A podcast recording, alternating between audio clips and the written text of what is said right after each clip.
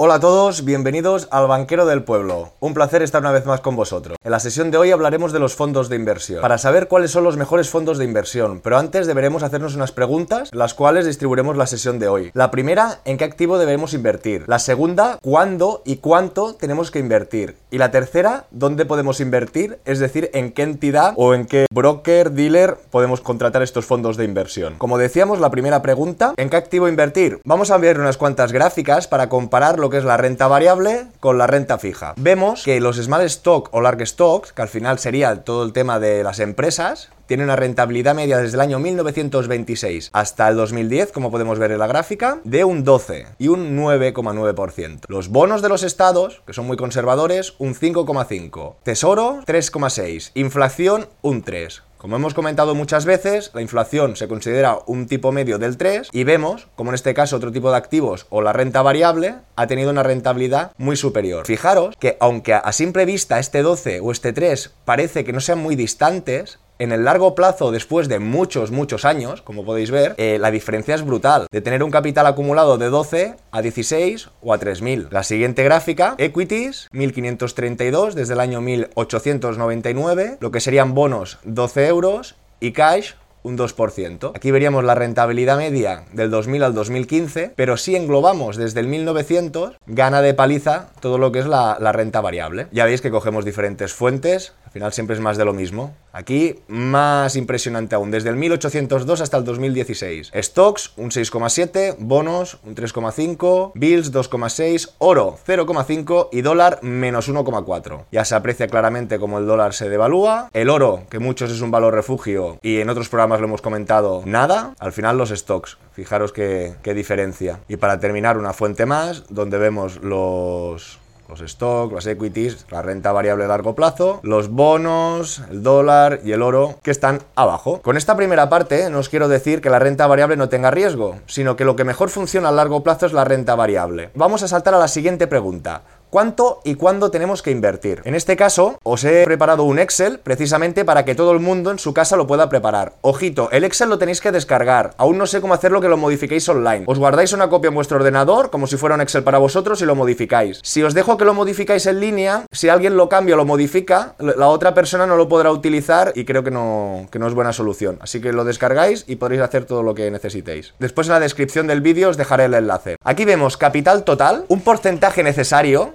entre paréntesis pone IPC, la ganancia anual media. ¿Qué he preparado aquí? ¿Cuánto poner en un fondo? Que sepáis que hay muchos criterios para saber lo que uno tiene que invertir o qué parte del capital tiene que invertir. Yo aquí os he hecho un cuadro que ahora os explicaré y os explicaré el sentido común que le veo. Pero hay criterios tan estrambóticos como el 110 menos restarle la edad y ese resultado renta variable y la diferencia está 100% renta fija. Es decir, 110, alguien que tenga 30 años, 110 menos 30 eh, son 80. 80 renta variable, 20 renta fija. Es un poco exagerado, porque incluso alguien que tenga 50, 110 menos 50 sería 60 renta variable, 40 renta fija. Esto lo hacen por el tema de la edad y la esperanza de vida, pero hoy en día con la formación o la poca formación, mejor dicho, económica que hay, tener todo ese dinero en fondos mm, o, en, en, renta variable lo veo muy exagerado. Hay otro criterio que sería ir a tu entidad financiera o en un asesor financiero que te hace un test, MIFID, miran tus estudios, tu experiencia financiera, tu comprensión de los productos y te definen o te hacen un perfil que sería la volatilidad. En función de esa volatilidad, tú puedes contratar más o menos riesgo. En este caso, lo que os he planteado hoy es algo más sencillo, pero intentando aplicar el sentido común. Alguien que tenga X dinero ahorrado, aquí tendréis que poner todo el capital total y aquí tendremos que poner el IPC medio. Hemos comentado un 3. Vamos a hacer el ejemplo con el 4,5 y luego lo modificamos. Esto es el dinero que sí o sí tendríais que ganar al año para no perder la capacidad capacidad de adquisición. En función del fondo, de la rentabilidad media que tenga, si es un fondo que tiene un 5 o un fondo que tiene un 15%, aquí os indica el capital necesario que tendréis que invertir. Está claro que si el IPC o la inflación es tan elevada que es un 4,5 y vosotros tenéis 100.000, pues un fondo que dé poquito, tendréis que invertir casi todo vuestro capital, que en este caso no lo recomiendo. Solo os hago un cuadro para que veáis y podáis comparar. En el momento que indicamos la inflación con un 3%,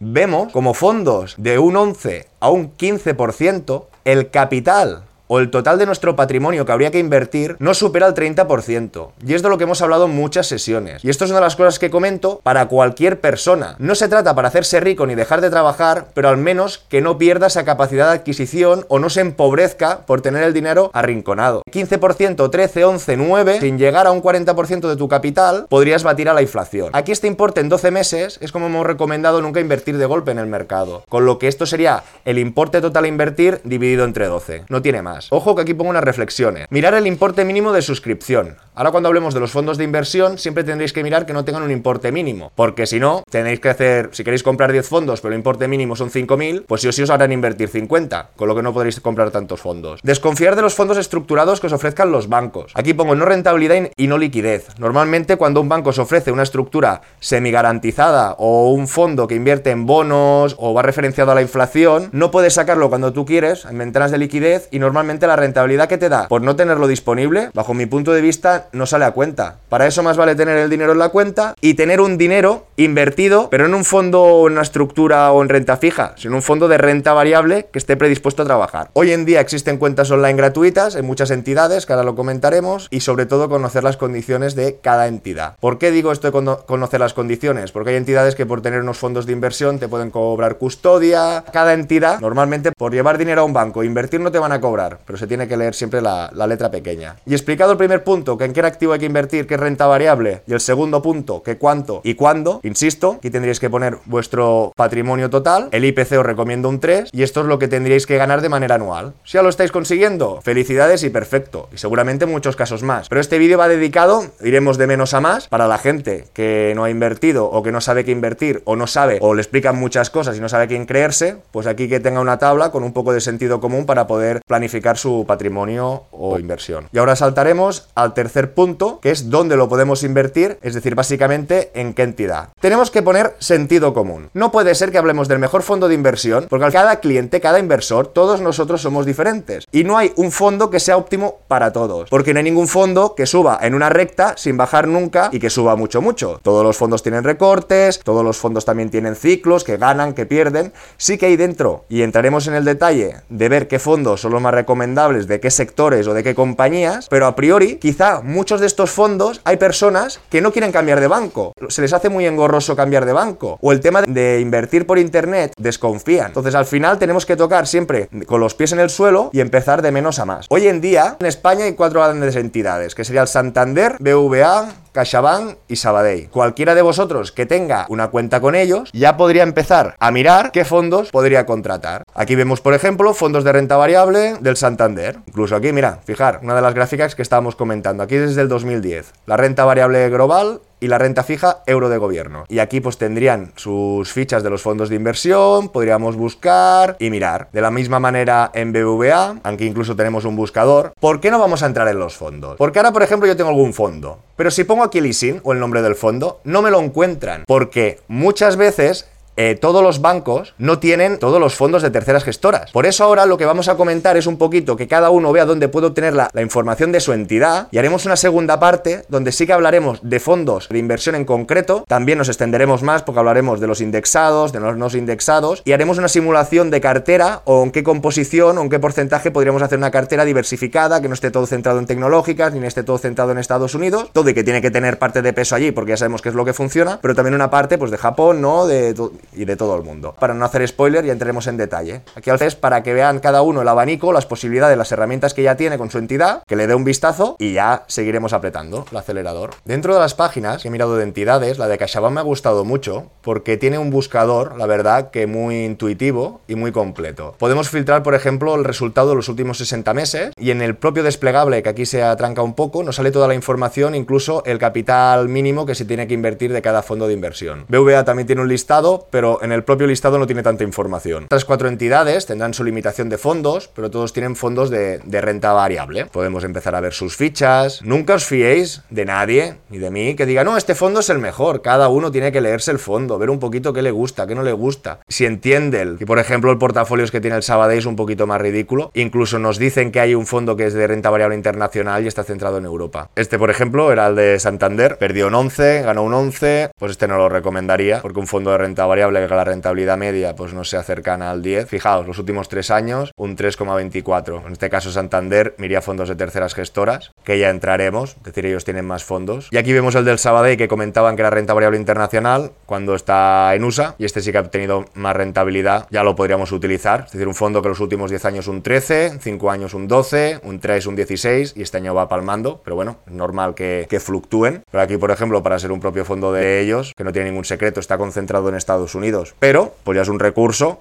que para que está funcionando, ya lo podéis, no lleva ni un año ni dos funcionando. Y después de estos cuatro bancos ya iríamos a entidades online donde entraremos más en detalle en la próxima sesión para ver que si tienen los fondos que nosotros queremos. Lo que sí podemos ver es que sin, sin, sin ir en persona, es decir, desde internet, por eso ya he empezado con los tradicionales que todo el mundo puede acceder y ahora iríamos a un segmento donde solo sería la gente, que hoy en día también es, mucha gente, que lo haga por internet. Tendríamos My Investor, tendríamos Renta 4, sobre todo todos estos, lo mismo, hay que ver qué comisiones hay de custodia, qué comisiones hay de mantenimiento, el archiconocido ING, y después ya encontraremos algún otro tipo de página que hay que ir con más cuidado, que son brokers, pero también habrá que ver qué servicio nos ofrecen, de qué manera y a qué precio. Open Bank, Espero que os haya gustado la sesión de hoy, tal como hemos comentado, en qué activo invertir, renta variable, lo hemos demostrado con históricos de muchas fuentes. Dos, cuánto y cuánto tendremos que invertir, utilizar el Excel que os adjunto para poder poner todo vuestro capital, la rentabilidad media de la inflación que sería un 3% y ver qué importe tendríais que destinar. Y tres, para empezar a mirar eh, con qué entidad trabajáis, qué fondos de inversión tiene, empezar a mirar los fondos de inversión de renta variable, qué facilidad o acceso tiene a fondos de terceras, de terceras gestoras, de fondos